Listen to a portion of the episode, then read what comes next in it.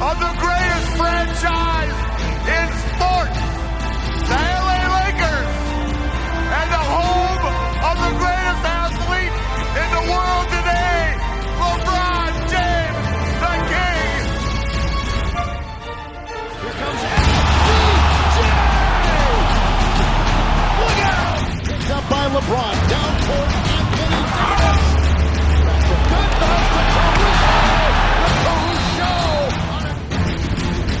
Westbrook back to Capella. Shot blocked by McGee. Oh, right at the rim. Ladies and gentlemen, boys and girls, this is another podcast Lakerness. Tonight, your host, Luke Ned... Wait, wait, não, gente, nada disso. Hoje quem vai apresentar sou eu, o Américo, mas é o seu tradicional Lakerness Podcast. Estamos aqui hoje para falar sobre a fatídica volta aos Lakers, do, a volta dos Lakers aos playoffs, né? Depois de sete anos sem ir aos playoffs. Jogamos ontem contra Portland e perdemos, tá? É, estamos muito revoltados, estamos muito irritados com, com o que aconteceu, mas estamos tentando ter calma e cabeça fria no lugar para analisar os pontos da derrota e ver o que esse time pode melhorar. E não estou sozinho para essa análise. Tenho hoje comigo Nick, Júnior Capeluco e Pedro. Por favor, se apresente. Aqui é o Júnior hoje, mais uma vez, na verdade, né? Falando aqui da Fria Zona Leste, mas tá tudo bem. Vamos aqui hoje analisar essa, essa inesperada, mas digamos assim, aceitável derrota no início de playoffs de um Lakers que estava aí há sete anos sem saber o que era pisar numa quadra de playoff. Então, vamos fazer uma análise bem legal aí, sucinta, de forma bem clara para vocês ficarem bem entendidos de toda a situação, beleza? É isso. E aí galera, aqui é o Nick e complicado essa, essa primeira derrota e no vídeo pode aí a gente vai comentar sobre a visão de cada um aí. E vamos lá galera. Salve galera, aqui é o Pedro. Depois de sete anos esperando nosso rosto dourado nos playoffs e vem a derrota. Uh, jogamos bem? Longe disso. Sinal de terra arrasada? Também não. Então, como disse, esses maravilhosos especialistas vão, vão comigo analisar esse jogo e ver, mostrar onde erramos, o que temos que fazer para melhorar e pontos que precisamos falar com você, torcedor do Lakers.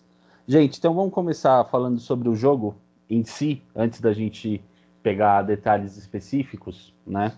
Pelo placar, sem a, a 93, parece que foi um jogo até bastante disputado.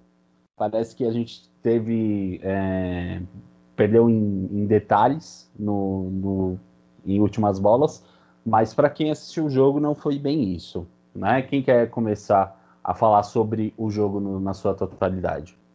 Eu queria começar perguntando para vocês, é, depois do, do desempenho que a gente teve nas partidas amistosas na, na bolha, que, tipo assim, o que, que vocês esperavam para esse primeiro jogo? Qual que era a expectativa de vocês depois do Portland ter vindo daquela run absurda, o Lillard jogando do jeito que estava e as nossas partidas na bolha sendo, tipo, bem medíocres? O que, que vocês esperavam? Vocês estavam, vocês se sentiam confiantes? O que, que vocês esperavam?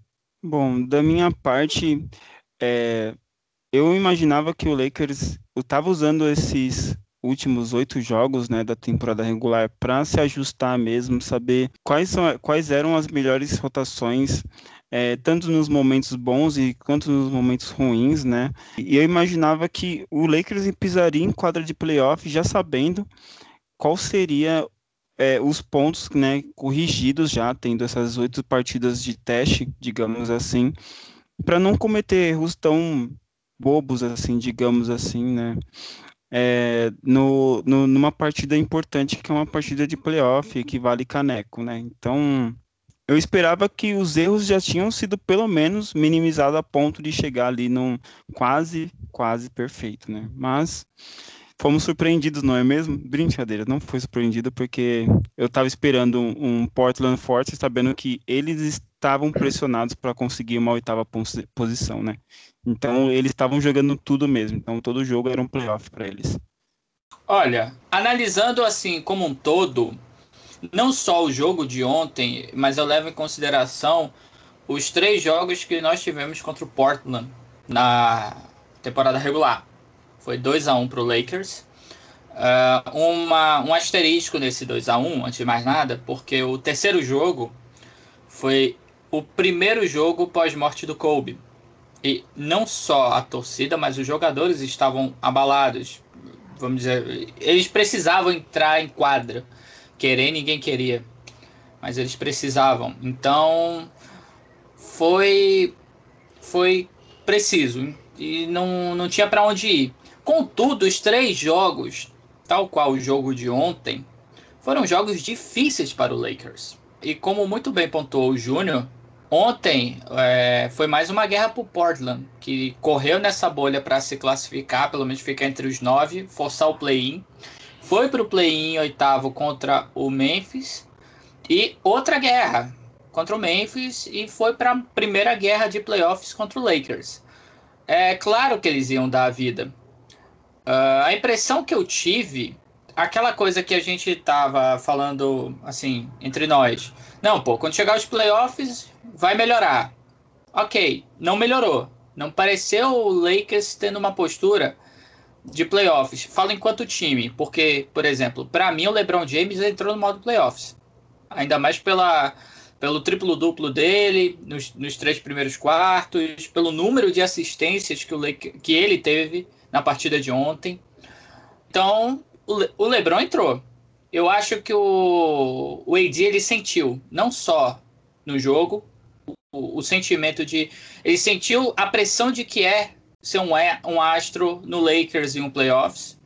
E ele falou isso ontem na coletiva pós-jogo ele sentiu como se tivesse um alvo nas costas, que ele não conseguia jogar da forma como ele jogava anteriormente, por exemplo, quando ele jogava no New Orleans, que arrancava algum tipo de atuação ou até mesmo vitória é, de uma forma surpreendente. Ninguém dava moral para o New Orleans, mas o Lakers no playoffs, você sempre vai ter uma preocupação.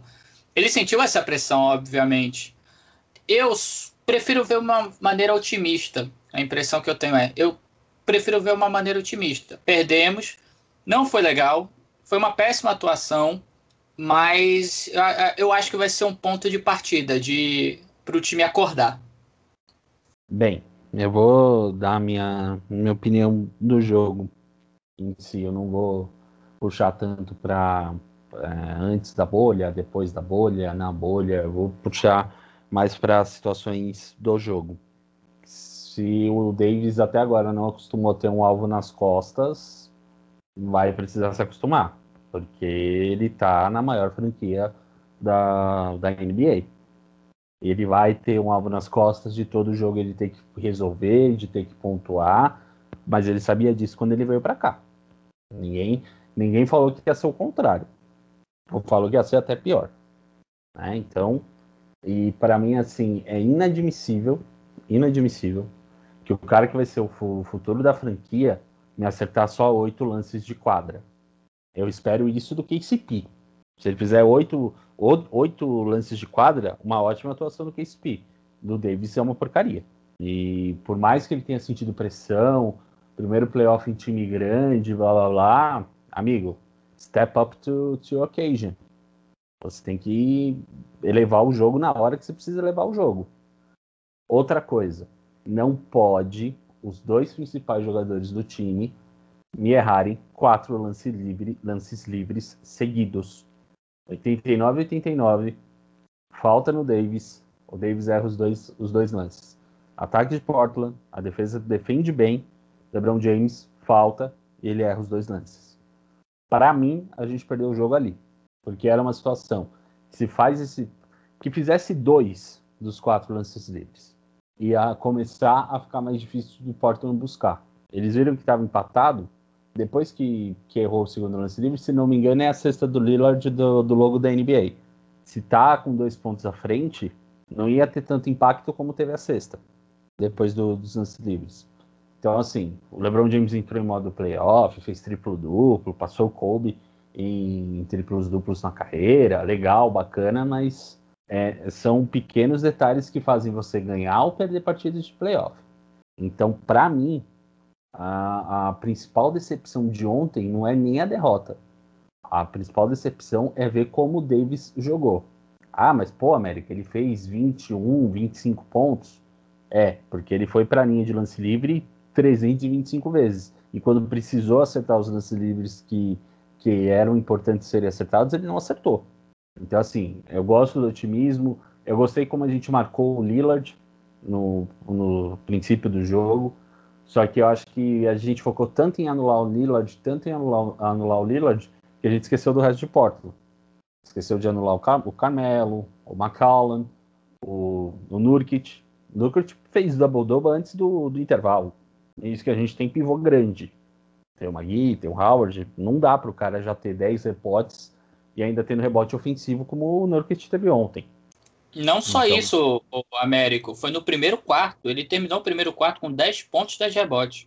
Entendeu? E, você tendo Javel Magui e Anthony Davis no garrafão, você não pode deixar isso acontecer. Ah, mas o Nurkic tem vindo bem, jogou bem contra o Grizzlies, fez 20 rebotes contra os Grizzlies. É o Grizzlies, cacete, não é o Lakers. A gente tem que chegar e mostrar que essa camisa dourada e roxa é pesada quando se chama, quando o assunto se chama playoffs. A gente tem 16 títulos disso daí. Portland tá brigando para ter o primeiro. Eles não chegavam em, em, com consistência em playoffs até o fim dos anos 90. A última vez que eles foram para uma final era o, o Drexler, o, o, era o Clay Drexler, o principal jogador do time. Isso já faz 20 anos. Então, assim, é, pode ser um discurso revoltante o que eu tô tendo.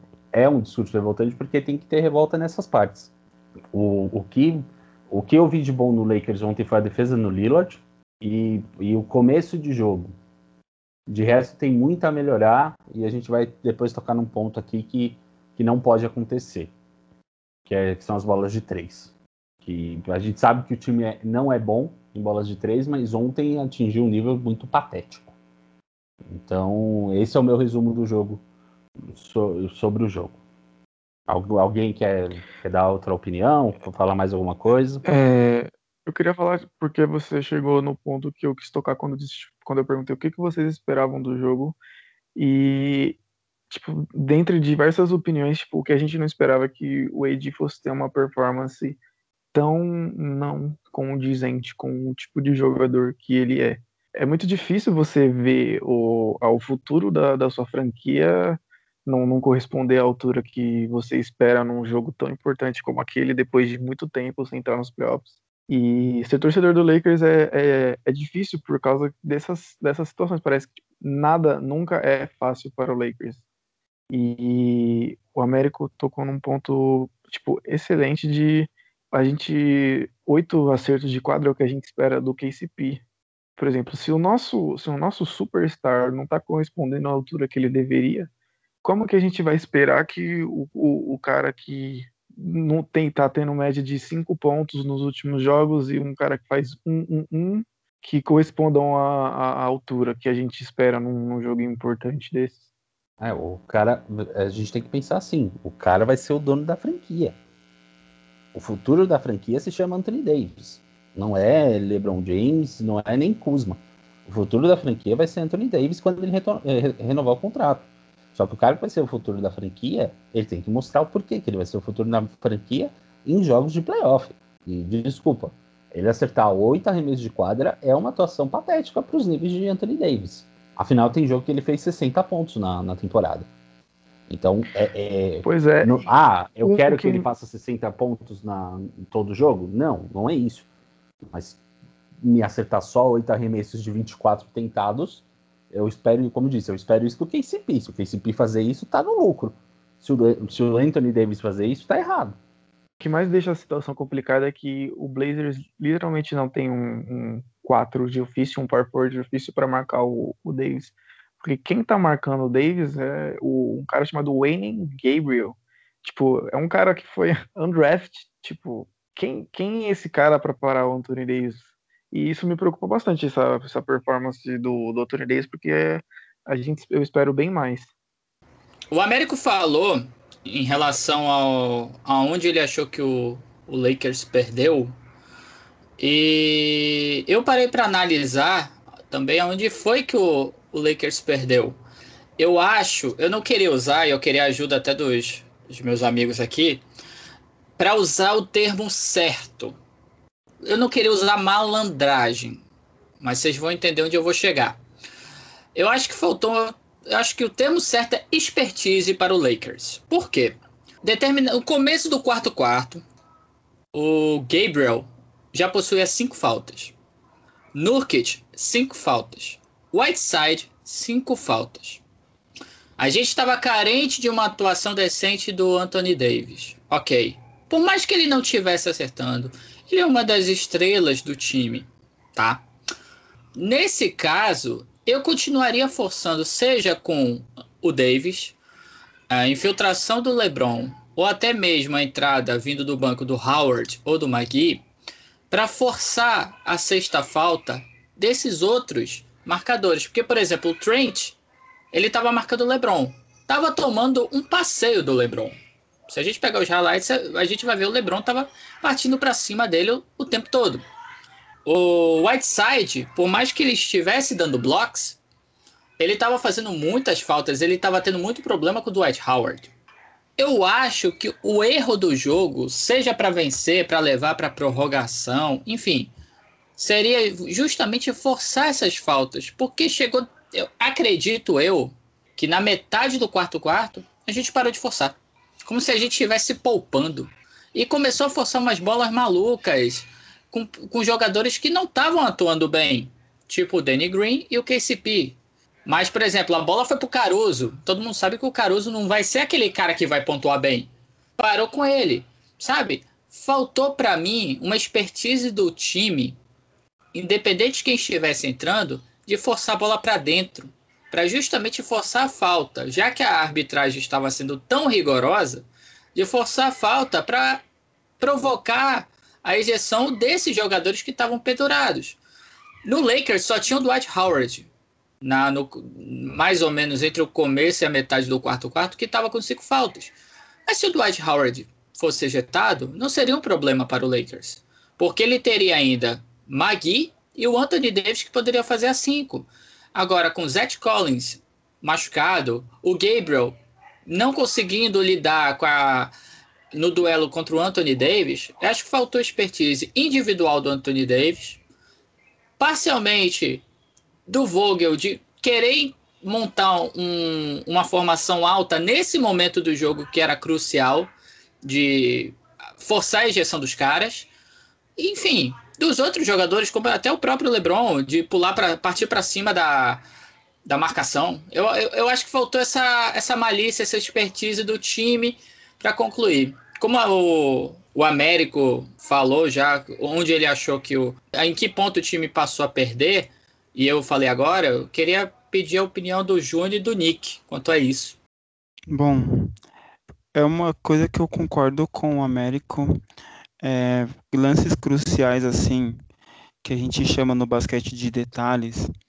É, e esses detalhes são nos arremessos que você não está marcado, literalmente não está marcado, e o exemplo disso é o arremesso livre, de lance livre, e você simplesmente perde.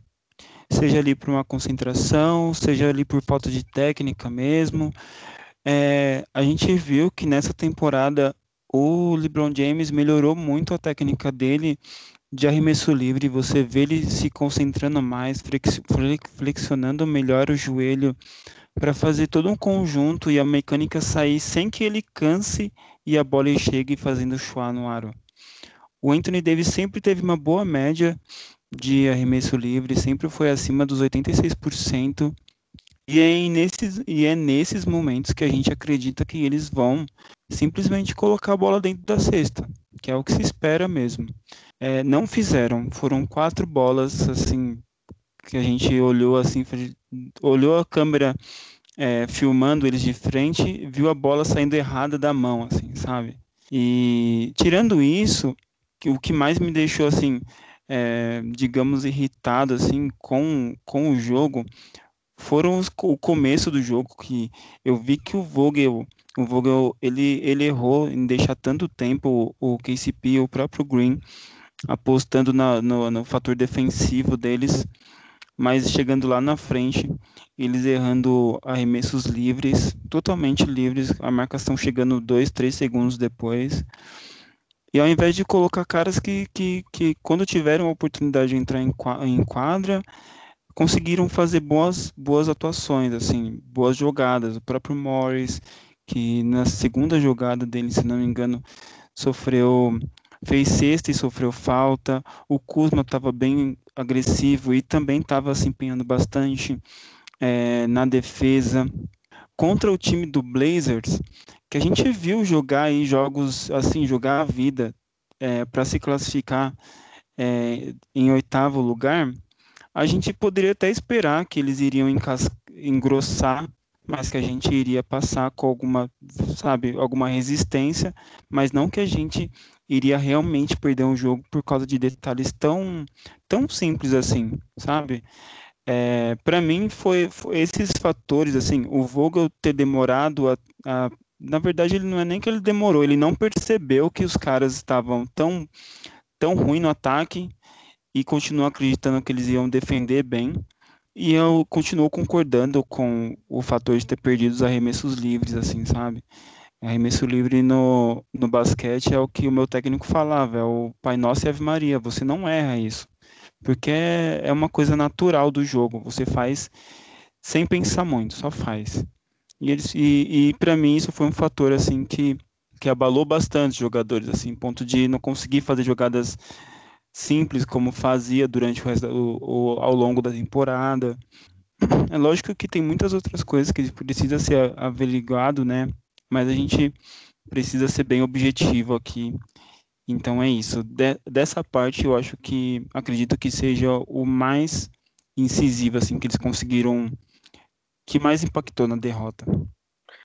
Para mim, sobre o que mais impactou na derrota foi é, acompanhando o podcast do Gilbert Arenas, eles fala, já ouvi ele falar que em playoffs o que vai definir uma vitória de uma derrota às vezes são pequenos pequenos momentos, né? Os pequenos momentos que, que, que vai fazer o seu time entrar num, num momento maior e pegar um, um, ritmo melhor e ganhar o jogo. E eu consegui enxergar isso com detalhes ontem quando o jogo estava empatado a 78 a 78. Os dois times vinham de uma sequência é, bruta onde ninguém pontuava. É, Lillard estava off, CJ McCollum estava off, Carmelo estava off, Gary Trent Jr. estava off. E o momento dos caras estavam tudo quebrado. Ali era a hora da gente botar o jogo para frente. É, naquela hora eu pensei comigo, eu falei, cara, quem fazer as, a primeira sexta a partir desse ponto vai ter o um momentum do jogo e, e, provavelmente vai ganhar o jogo. E foi bem quando o, o LeBron James foi fazer, foi infiltrar e o Whiteside bloqueou o LeBron James. E você pode até você pode até pegar e olhar os highlights que a partir desse momento é, aparece que a confiança do, dos jogadores do Portland subiu tanto que a, o Lillard correndo no contra-ataque você via que ele começou a se mover de um jeito tipo super diferente que na hora que eu olhei aquilo eu falei esse cara vai entrar numa sequência absurda e foi a partir desse momento que ele acertou duas bolas de três, o Carmelo acertou uma bola de três e o Gary Trent Jr. acertou uma bola de três e num pequeno detalhe, num pequeno bloco que o LeBron levou, foi o suficiente para todo o momento virar para o time do Blazers e o time de repente entrar em modo takeover e, e entrar num flow absurdo e, e ganhar o jogo. Para mim, o jogo foi decidido na, naquele momento e eu acho que esse, esse aquele momento poderia ser evitado se o LeBron James tivesse jogado de uma, uma forma diferente. Eu tenho uma opinião sobre isso também, mas vai ficar pro, pro nosso tópico mais à frente. Bem, como o Nick já deu a, a deixa pro tópico mais à frente, então vamos lá. Vamos falar agora das nossas queridas, maravilhosas, totalmente excelentes bolas de três. Eu vou. Eu vou, eu vou dar um, um tópico sobre as bolas de três e aí eu vou deixar aberto para vocês opinarem, tá? Ontem, o Lakers teve 35 arremessos para três. 27 deles foram classificados como livres ou muito livres. Dos 16 arremessos, todos livres, muito livres, o Lakers acertou dois. E foi um com o Danny Green e outro com o Markieff Morris. Que foi, num, foi uma sequência. O Green acerta uma bola de três, a defesa recupera a bola, a bola vai na mão do, do, do Morris, uma bola de três. A gente teve um momento. Eu não lembro qual foi a estatística total, mas provavelmente foi 2 de 35 que a gente acertou de 3. É. 5 de 32. 5 de 32, muito bom. É um aproveitamento. Muito que... bom, não, calma. Muito bom, não. Ou muito bom foi irônico.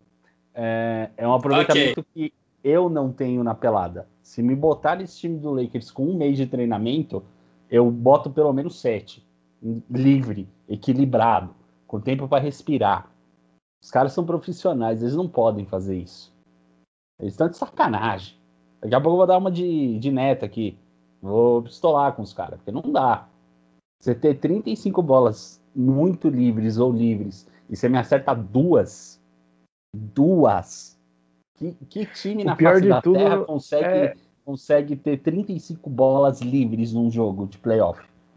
O pior de tudo é que os erros são de jogadores que a carreira deles é baseada no arremesso deles. Sim, o KCP tem mais de 35% de aproveitamento de 3. O Danny Green tem mais de 40% de aproveitamento de 3, né, na carreira. O que me indigna, indigna é que o, o Danny Green ele é um cara que tem históricos de crescer muito em playoffs. Por exemplo, ele segurou o recorde de mais cestas de três numa final, por exemplo. Como que um cara desse consegue ser tão inconsistente? Tipo, é muita inconsistência para um, um cara que deveria ser tipo, um dos melhores arremessadores de liga e ponto, sabe? Eu, eu já tenho um comentário a fazer sobre o Danny Green ele corre torto, gente. Se vocês repararem em, transição, quando ele vai para ataque ou quando ele volta para defesa, ele corre como se o pé direito dele faltasse dois centímetros. Ele corre mancando. Eu não sei se ele tá. Ele ficou até fora de um dos jogos uh, antes dos playoffs por causa de problema no quadril, né? Eu não sei se esse problema de quadril é crônico e ninguém quer falar, mas é muito estranho quando você vê ele correndo reparem é, na, na quinta-feira, quando, quando a gente for ver o jogo. Reparem na corrida do Danny Green. Ele parece que ele está correndo forçando algum músculo, porque é muito estranho. E quando ele está andando, ele parece estar tá mancando, porque está sempre andando puxando para um dos lados. É muito estranho. Então não sei se isso está afetando o Danny Green e aí ele não quer ele não quer falar, ele não quer mostrar que está acontecendo isso, né? Para para não demonstrar fraqueza, querendo mostrar que, que, que pode que pode jogar mesmo com dor e tal, mas não dá. Do jeito que ele está correndo, não dá. Mas eu vou deixar vocês falarem. Eu estou falando demais. Bom, sobre sobre esses jogadores específicos que, é, digamos, Nick bem pontuou, é, tenho carreira dentro da NBA baseado na porcentagem de arremessos de fora do, da linha de três que convertem, é muito triste assim de ver, sabe por quê? É, a gente no começo da temporada tava criticando aí o KCP, tava pedindo para ser preso, tava criticando também o Danny Green, porque ele tava abaixo do que a gente esperava, mas ainda assim tava acertando até razoável e, e hoje não, é, desde o do fim da. Um pouquinho antes da suspensão e no retorno da NBA, esses dois jogadores estão assim muito ruins. É, tem jogador que dá para que a gente pode falar, não, consegue substituir, pelo menos próximo da altura ou mais. Olha, eu, do meu ponto de vista, sim, sabe? o Marquinhos é um bom jogador, ele consegue se posicionar bem para arremessar de três. O Kuzma já provou que tá, melhorou bastante nesse quesito também. Fez até aula, até, inclusive. O próprio John Waiters foi, foi contratado e ele tem um, um, um bom percentual de arremessos da linha de três. É, querendo, querem vocês gostem ou não, o próprio J.R. Smith também, ele é, ele é um ótimo jogador e que foi contratado justamente para isso. Apesar de ter pontuado menos de 10 pontos né, desde o retorno da bolha, a carreira dele é baseada nisso. É baseada em arremessos no momento clutch e de três. Então, na época que ele estava jogando com o LeBron James no Cavs, ele fez bastante isso. No próprio New York, ele fez bastante isso quando esteve por lá. Então, é de se admirar que o Vogel, quando não consegue perceber que jogadores como é, Danny Green e KCP arremessam 3, 5, 8 bolas de 3 e nenhuma cai. Assim, e não é um, um erro é, por pouco, tipo, a bola saiu de dentro do aro. Não, é um erro de a bola bater no fundo do aro, é, ou então bater bem no bico do aro, dar airball. Poxa, gente, o dar airball numa, num jogo de playoff é, é uma coisa assim que desgasta o torcedor, porque você sabe, o torcedor sabe que o cara é pago para aquilo, ele tem tempo para treinar aquilo. Então, eu, na minha opinião, é, eu vejo que é uma postura que o Vogel precisa tomar de forma de imediata, assim, falar, olha gente, vocês vão ficar o próximo jogo aí, vai sair do banco, vai entrar tais pessoas aqui, porque no treino tá, sabe, preciso apostar também neles, porque eles no treino faz um bom trabalho ali de treino, nesse arremesso, etc. Porque, assim, a gente sabe que não é, não, não é local de, de teste, né, um playoff, mas pelo menos dá oportunidade para pessoas que sabe, tá ali mais próxima e preparada de tentar esse arremesso livre e converter, né, de preferência. Então, eu, eu como arremessador, o Nick sabe, é, a gente fica meio frustrado de ver esses arremessos na, no aro, de literalmente no aro. Acho que o Nick pode até falar um pouquinho mais, que tem jogado, né, sem vergonha. Cara, realmente, como você falou, como jogador, né, da perspectiva da perspectiva de jogador, é muito complicado você ver esse tipo de erro, porque é o que você sabe que é o seu pão com manteiga, sabe? É o que você, tipo assim, você, você faz e, e você não é, ainda mais se você, ser, se você quer ser campeão, cara. Não tem como você ganhar um título se você não acertar os arremessos livres. Tipo, a gente não, não, não, não é nada demais, cara. É livre. É livre, cara. Então, meu takeaway sobre isso é. Eu acho que o Vogel deve, deveria, tipo assim, falar: ó, eu espero isso de você. A partir do momento que você não corresponde com o que eu espero de você, você não vai poder mais jogar, porque eu preciso que eu preciso dessa produtividade. Você faz X pontos, eu preciso desses pontos no jogo. Se você não vai fornecer esses pontos, eu, vou, eu tiro você e coloco alguém que fornece. Eu, eu prefiro muito mais dar chance pro J.R. Smith ou pro Dion Waiters, que eu tenho certeza que tem a capacidade de nos trazer esses mesmos pontos, se você der a bola na mão deles, do que o Danny Green. Uh, eu fiquei assustado. Confesso que fiquei assustado quando nós, ao assistir o jogo, ver os números, ver a insistência né, nas bolas de três. Nós, acho que o ponto focal das críticas em relação aos jogadores no jogo de ontem se resumiu a KCP, é, principalmente a KCP e a Danny Green, pelo fato das bolas de três. É, só ressaltar uma coisa: foram dois jogadores que treinaram com tre treinadores especialistas em bola de três, que todo mundo conhece, o Little Shooter.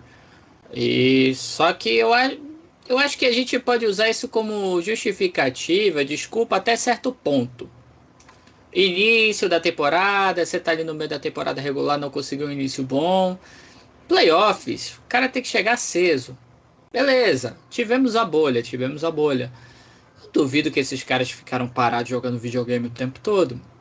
Eles são profissionais, eles sabem o que querem, eles, têm, eles possuem ambição. O que eu acho é que é uma coisa muito clara. Eu não quero entrar nesse, nesse assunto agora que vai ser no futuro, mas é a questão de avaliar realmente a, a rotação. O, o Vogel me parece ser um, um técnico que dá muita confiança para os seus jogadores, até porque eles precisam estar bem, principalmente no psicológico na hora da decisão. Ontem, quando tivemos essa aberração de erros com jogadores abertos ou, ou no wide open, que é extremamente aberto para o arremesso, poderia ser contra qualquer time, contra, em qualquer situação. Não importa se fosse o Portland nos playoffs, sabe? Não, não importa. O caso do Danny Green, ele possui hoje a, praticamente a mesma minutagem que possuía no Toronto. Ele recebe hoje 14 milhões anuais. Ele recebe isso por ter sido campeão ano passado, na temporada passada. Ele veio com a bagagem de ser o cara recordista em finais de bola de três, de ter uma boa minutagem, de ter 45% das bolas de três ano passado, na temporada passada. E nessa temporada com o Lakers, independente da justificativa, a gente pode analisar os números, ele possui uma minutagem parecida, 27 no Toronto, 24 em Los Angeles. Só que a sua eficiência não é parecida, é 45% nas bolas de três contra, em Toronto contra 36 aqui no Lakers. O que está tendo de errado? É o psicológico? É a parte física? É hora de mudar? É hora de saber escolher as, o momento certo? Uh, eu acredito no Vogel, acredito mesmo no, no trabalho dele. Eu acredito que ele vai esperar o momento certo de fazer as coisas certas. Mas é preocupante demais, é muito preocupante esse cenário eu acho que não só é preocupante a falta de eficiência das bolas de três, mas no momento de decisão, como são os playoffs, como é cada jogo de playoffs, é o momento de arremessar de três? É o momento de partir para cima? Qual, o nosso, qual, qual, qual é o nosso melhor momento no jogo? Qual é a nossa principal capacidade, sabe? Óbvio que eles têm culpa, mas óbvio que tem, tem que saber o momento certo cá, realmente são esses caras que precisam estar com a bola nesse momento do jogo? Entendeu? Eu acho que é um conjunto de fatores para a gente chegar a essa insatisfação e para chegar ao resultado de ontem. Complementando o que você falou sobre o, o que o Vogel confia nos jogadores e tudo, né?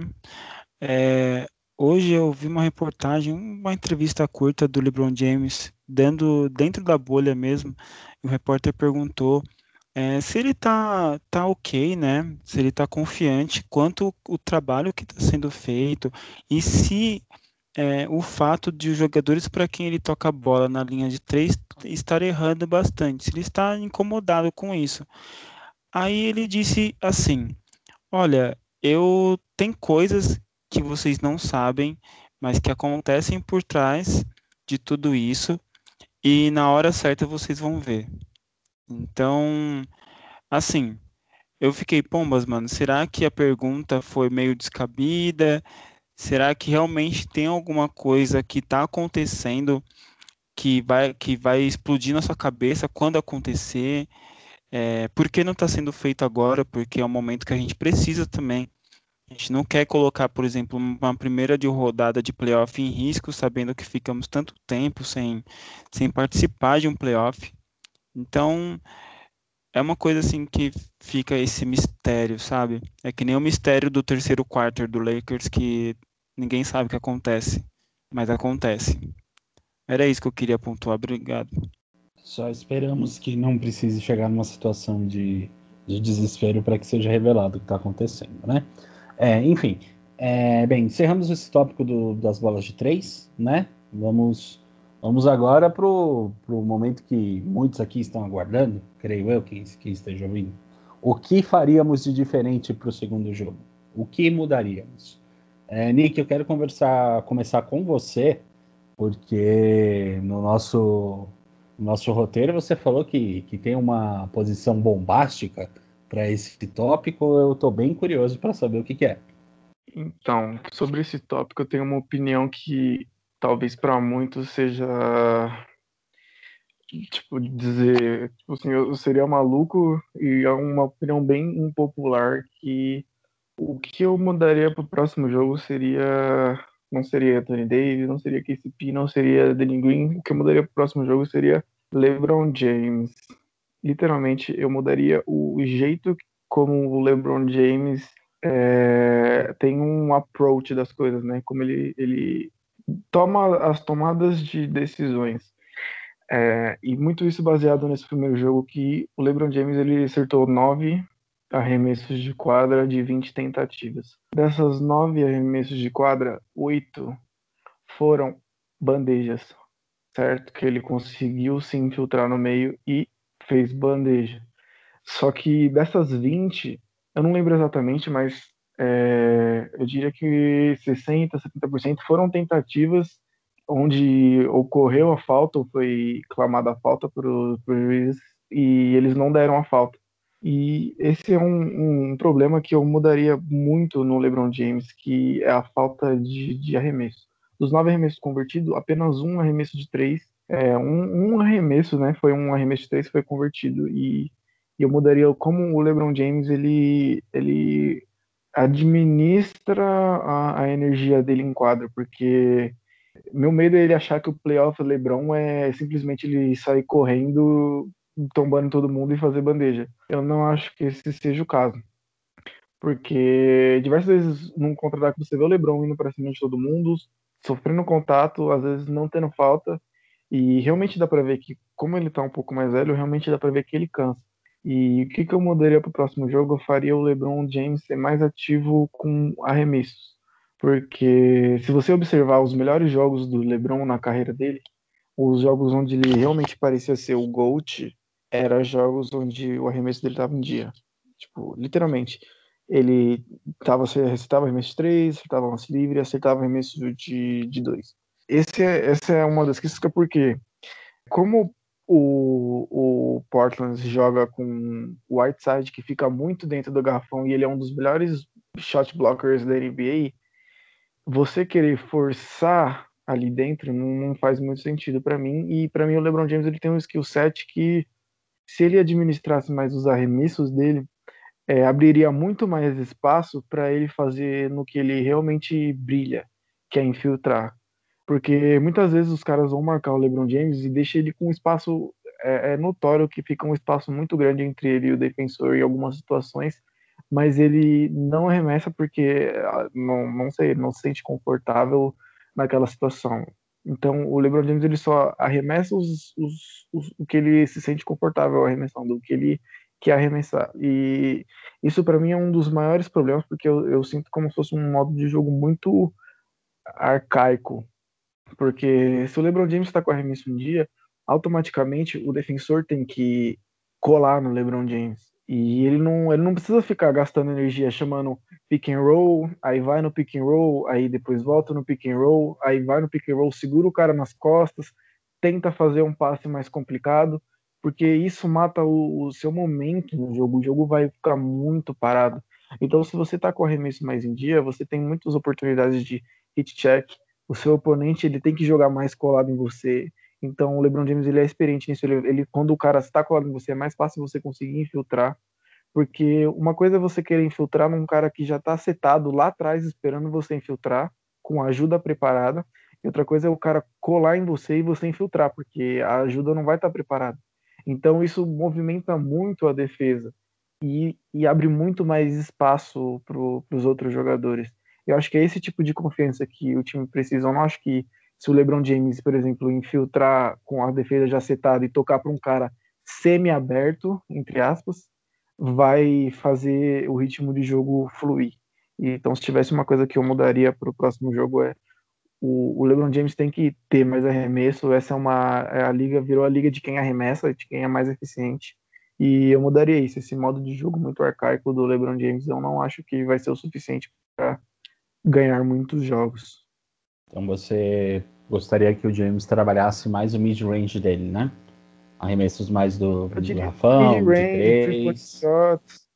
Porque se você olhar, o, o, por exemplo, a performance de 51 pontos que ele teve contra o Golden State, foi uma performance que o arremesso dele estava em dia. E, tipo, os pontos surgiam de uma forma tão, tão natural que parecia que ele estava no, no estado normal dele aquele estado normal dele é, é, a sensação é de que ele hum, se ele fosse realmente totalmente focado em, em pontuar, ele poderia ter 30, 40 pontos de um jeito tão natural, porque ele é mais forte que todo mundo, ele é mais rápido que muita gente, e só falta a confiança e a técnica para matar os arremessos.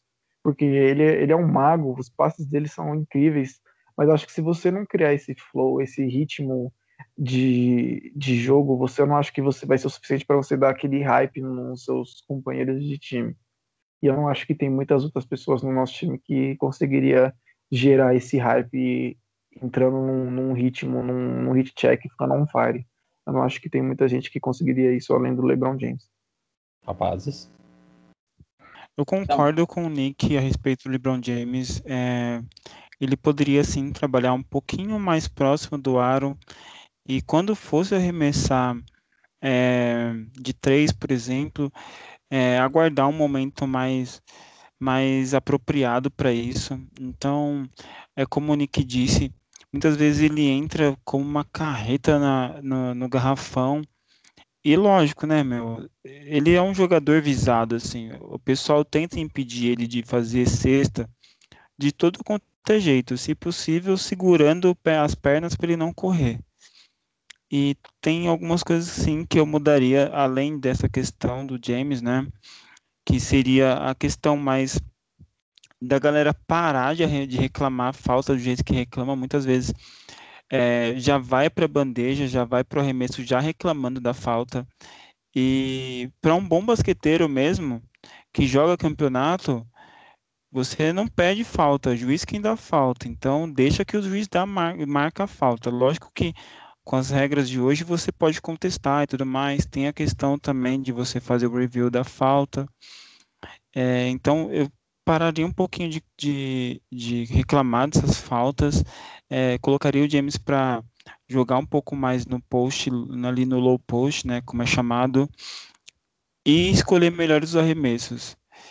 E sobre algumas outras mudanças no, no, na própria rotação, o que é muito preciso ser feito para o próximo jogo para tipo, empatar a série e assim, e assim seguir adiante é dar mais oportunidades para atletas que estão saindo do banco, ou então ou colocá-los é, mais cedo, quando vê que o atleta titular está ruim naquela função, ou então já começar com esse atleta do banco como titular e deixar esse atleta que estava sendo titular descansar um pouquinho mais, assim, aquecer lá e descansar e ver como que tá rolando o jogo para ele entrar no clima, porque Atualmente a gente está vendo que alguns atletas não estão entrando no, entrando no jogo, né, pisando na quadra em, no, com o clima do jogo. Então, eu mudaria só essas questões, assim, acho que seria crucial.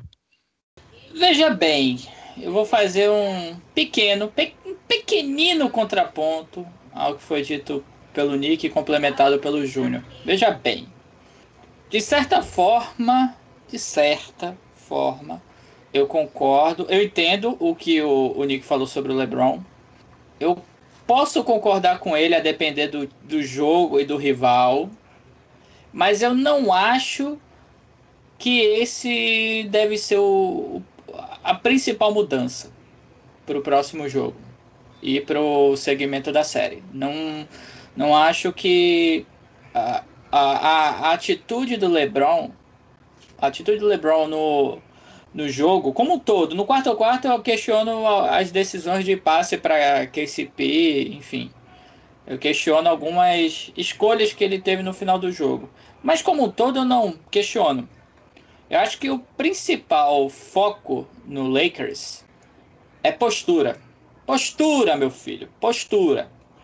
Eu acho que o Lakers ele tem que ele tem que mudar a, a sua atitude de jogar e ficar menos dependente. É como se o time tivesse confortável a certo momento de pensar: ah, a gente vai virar e vai ganhar esse jogo.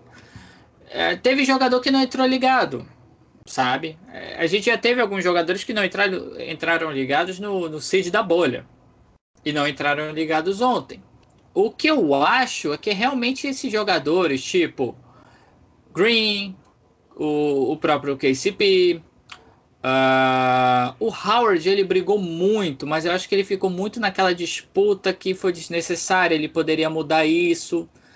Uh, acredito que na postura de coisas que a gente já sabe, já fez antes, inclusive nessa bolha, com, com as novidades de ter o JR e de ter o Waiters no, no, no time, enquanto o Bradley não, não tá conosco, mas eu acredito que a gente tem que fazer o que a gente fazia antes. A gente sabe jogar. São jogadores talentosos. O, o Vogel, ele pontuou isso hoje numa coletiva. Nós temos jogadores talentosos, só que a gente precisa mudar a atitude em quadra, tá mais ligado. Eu senti falta de uma comunicação entre os jogadores, aquele grito de chamar, sabe? Eu acho que estava todo mundo, assim, parcialmente apático, alguns jogadores. Nós tivemos, a título de curiosidade, nós tivemos 22 assistências ontem no time. 16 só do LeBron. Aí o Davis teve uma, o KCP teve uma, o Howard teve uma e o Caruso teve três. O Caruso eu até espero ele ter três assistências. Mas, por exemplo, o Waiters, ele vem jogando nessa bolha os seus minutinhos, faz 10 pontos, 3 assistências. Isso já faria uma diferença. Se fosse de 2, se fosse de 3 pontos, não importa, sabe? Eu analisei o nosso fast break ontem, nossas jogadas de fast break foram boas. Só que não foram boas o tempo todo. Então, eu acho que é o conjunto de, do que a gente pode mudar é, isso, é atitude em quadra. é ficar ligado. É não não ficar sentindo para depois reagir. Entende? A gente chegou até começou bem o jogo apesar de começar perdendo. Começamos bem o jogo. Só que erramos muito. O começar bem que eu, que eu digo é começar a estar ligado. Mas depois do primeiro quarto, não sei o que foi que aconteceu. Não sei de verdade o que foi que aconteceu. Então, eu fico nesse, nesse ponto de que a, a, a, atitude do time em quadra ela precisa ser analisada. Não acho que é momento, eu, eu, eu confio e aposto no Vogel. Não acho que é momento de fazer mudança radical agora do primeiro para o segundo jogo de playoffs. Acho que vai contra a filosofia do Lakers do que foi é, mostrado até agora. Não acho que seja momento também para chamar a atenção de mídia ou de pergunta que eu considero cretina de, de repórter de falar ah, o que, que que tá aí de diferente, você acha que tem que mudar alguma coisa? Não acho que isso tem que ser questionado agora. É paciência. Não foi um jogo bom. Não foi um jogo bom. Mas como eu falei na abertura, não é terra arrasada que eu acho é que a gente tem que realmente primeiro pensar em mudar as nossas atitudes e a postura em quadra para depois analisar alguma coisa. Bem, uh, eu vou ser sucinto no, no, que tem que mudar. Concordo com muitas coisas que vocês disseram. Uh, achei pontos interessantes. Mas duas coisas que a gente tem que fazer, e para mim, basicamente isso é, entrar com uma postura de querer ganhar o jogo, que, desculpem o palavrão, mas caralho, é playoffs. Não, se, a gente não pode entrar é, querendo menos que o outro time. E eu senti isso no, no time ontem. E a outra coisa é. O Nick falou sobre o Whiteside ser um shoot block, o garrafão do, do Portland ser, ser alto e tal força o jogo nos pivôs, força o jogo no AD, força o jogo no, no Magui, no Howard. Ah, mas Américo, por que você quer fazer isso? Simples. Até pelo menos o jogo 4, o Collins não joga por causa da lesão dele. Ele tá como provável por causa do, do tornozelo, tá sendo listado como, como dia, dia a dia, mas provavelmente até o jogo, até o jogo 4 ele não joga. Vai jogar o, o Gabriel, ele em 11 minutos fez cinco faltas, porque ele não estava aguentando a pressão. Pressionar é, o garrafão. É pressionar para para matar o time de falta, encher o Nurkic de falta, o Whiteside de falta, o Gabriel de falta, para eles terem que usar o, o Carmelo como pivô. Entendeu? É, é para mim, acho que são as duas coisas que deveriam ser feitas. Entrar com uma outra postura de querer ganhar mais o jogo do que o, o adversário e forçar um pouco mais as jogadas com os pivôs, forçar as faltas chatas nos pivôs deles. Que deu certo até o quarto quarto e aí depois parar. É isso. Vamos para o próximo tópico. O próximo tópico que foi colocado é sobre o Vogel. Vocês acham que é hora da, de meter o pau nele por causa das rotações? Vocês acham que, que poderia ter sido feito algo diferente? Algo, algo melhor com as rotações? Ele demorou muito tempo para tirar o KCP, isso é fato. Ele deu 30 minutos para um cara que fez um ponto. É, isso é ridículo. Mas vocês acham que vale. É, é justa a revolta que se teve ontem com os torcedores que a gente conversou sobre, sobre esse, esse tópico? Não. Eu diria que não, porque, cara, é, por mais que talvez possa ter sido questionável você ter tirado o Kuzma quando ele estava ficando hot, eu ainda assim não acho que é hora de jogar o Vogel embaixo do ônibus, de, de, de, querer culpar ele, porque não é ele que tá entrando em quadro e ficando um, um, um, e fazendo zero de não sei quantos mais. É, então acho que é um, não é justo culpar o Vogel, por mais que ele tenha uma certa parcela de culpa, mas acho que as coisas que acontecem estão mais dentro de quadra do que do que com o Vogel. Eu mantenho o mesmo, a mesma opinião que o Nick.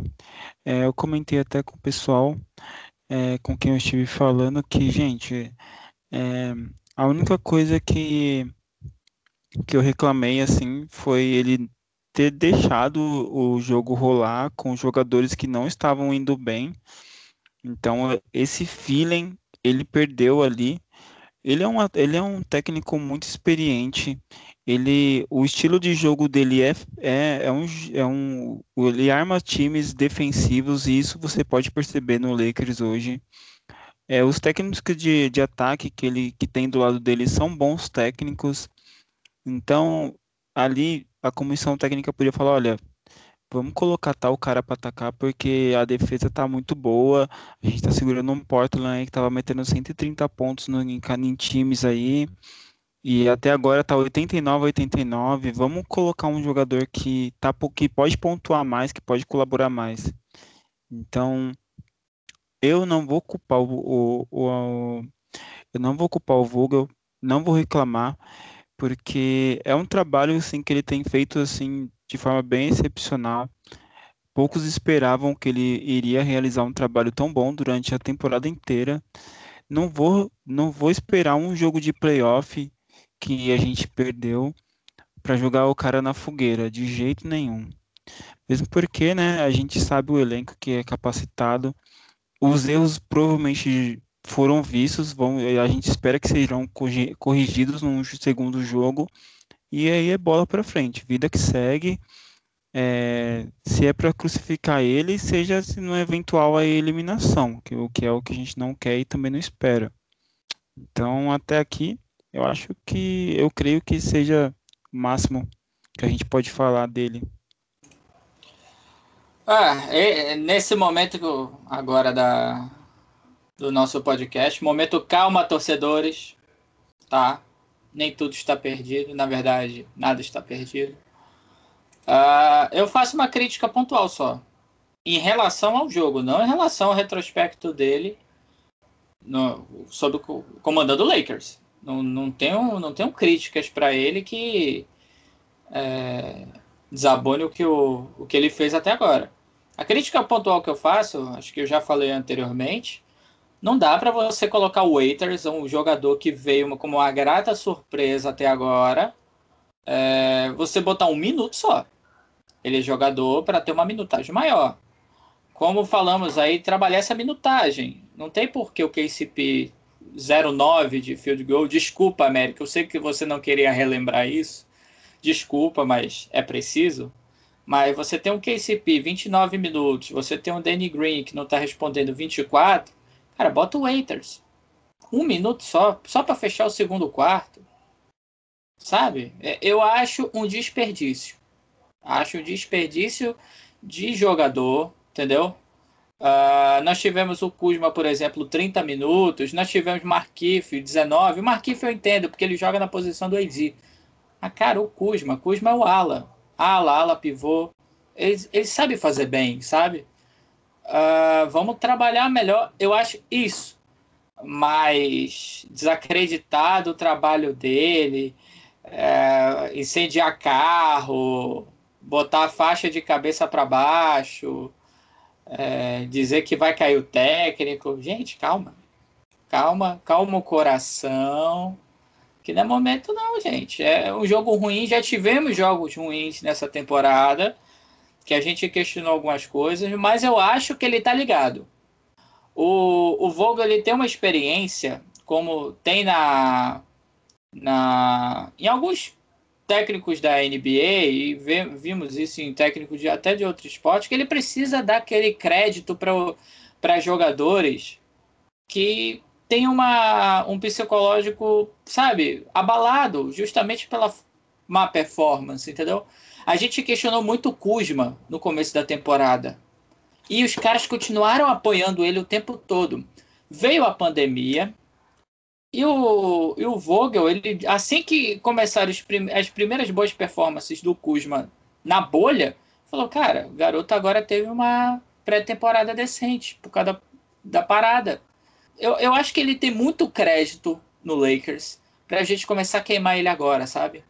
Coisa pontual, como eu falei, de, do Waiters, eu falo, não é, uma, é, não é uma crítica de caramba, o cara errou. Mas é uma coisa que ele Vamos mudar isso agora, sabe? É, é muito cedo ainda para criticar alguma coisa. Estou com o Juninho. É, numa possível, e numa impossível e não eventual eliminação, a gente pode falar sobre isso. Olha, é, vou concordar com tudo que vocês disseram. É, já é uma, um momento análise do Vogel, é, torcedores calma. O Vogel ele repara muito nos erros que ele comete. Isso deu para perceber durante a temporada toda né? Tipo, rotações erradas, nas derrotas ele ele sentia o que, que ele errou e no outro jogo o time melhorava naquele quesito. É, ontem eu tive que ler que um cara, um cara nunca gostou do, do Vogel, mas só que ele só resolveu criticar o Vogel ontem, sabe? Então é, é esse tipo de comportamento que, que me revolta. O cara foi, é, conseguiu o seed 1 no, no Oeste, colocou uma boa vantagem em cima do todo favorito Clippers, fez o time ter uma defesa, que fazia oito anos que esse time não tinha. A atuação do Lillard ontem foi boa? Foi. Mas ele não foi o cara que fez 40 pontos no jogo. Muito por causa da defesa do Lakers. Então, eu acho que está sendo é, muitos ânimos exaltados por causa da derrota e pouca análise fria. Então, calma, gente. Foi só o primeiro jogo. É, tenho muita. Acredito muito que a atitude do time vai ser outra no segundo jogo, é, amanhã. Então, tenham calma, esse ano é nosso. Então é isso. Gente, então a gente fica por aqui. Esse foi mais um Lakers Podcast. É, vamos, vamos trabalhar para tentar trazer mais podcasts. Hoje foi muito necessário para a gente botar para fora a frustração da derrota, mas também olhar com, com olhos mais calmos para entender o que, que aconteceu. Tá? E quinta-feira vamos ganhar, vai voltar tudo normal e a gente vai seguir a vida. Eu sou o Américo Gomes. Se vocês quiserem me seguir no Twitter, o meu arroba é neto21guns, 21guns. Seu, o arroba do Júnior, se eu não estou enganado, é I am a Laker. Você tem Twitter, Pedrinho?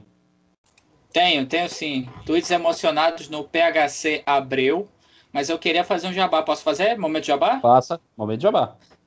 Pronto. É, gostaria que vocês me seguissem no Instagram. Porque eu, eu sou advogado, sou advogado especialista em direito público. E quem quiser conhecer mais dessa área maravilhosa, é só me seguir lá no Instagram no phabreu.adv. Bem, o Nick, que não sei se está ainda aqui, deixou o Twitter dele, que é o arroba underline. Então é isso, gente. É, ficamos por aqui. Voltamos, creio eu que em breve, com mais uma edição do Lakers Podcast. This building is filled with Laker jerseys. James drives, layup, count it, and the foul. Once again, a steal and a behind the back pass leading to the two on one. And Kuzma puts it down. And the foul. Russo runs a break. Caldwell Pope goes to the wing here. Dares! Oh! Punch it home, LeBron! Good pass, ball.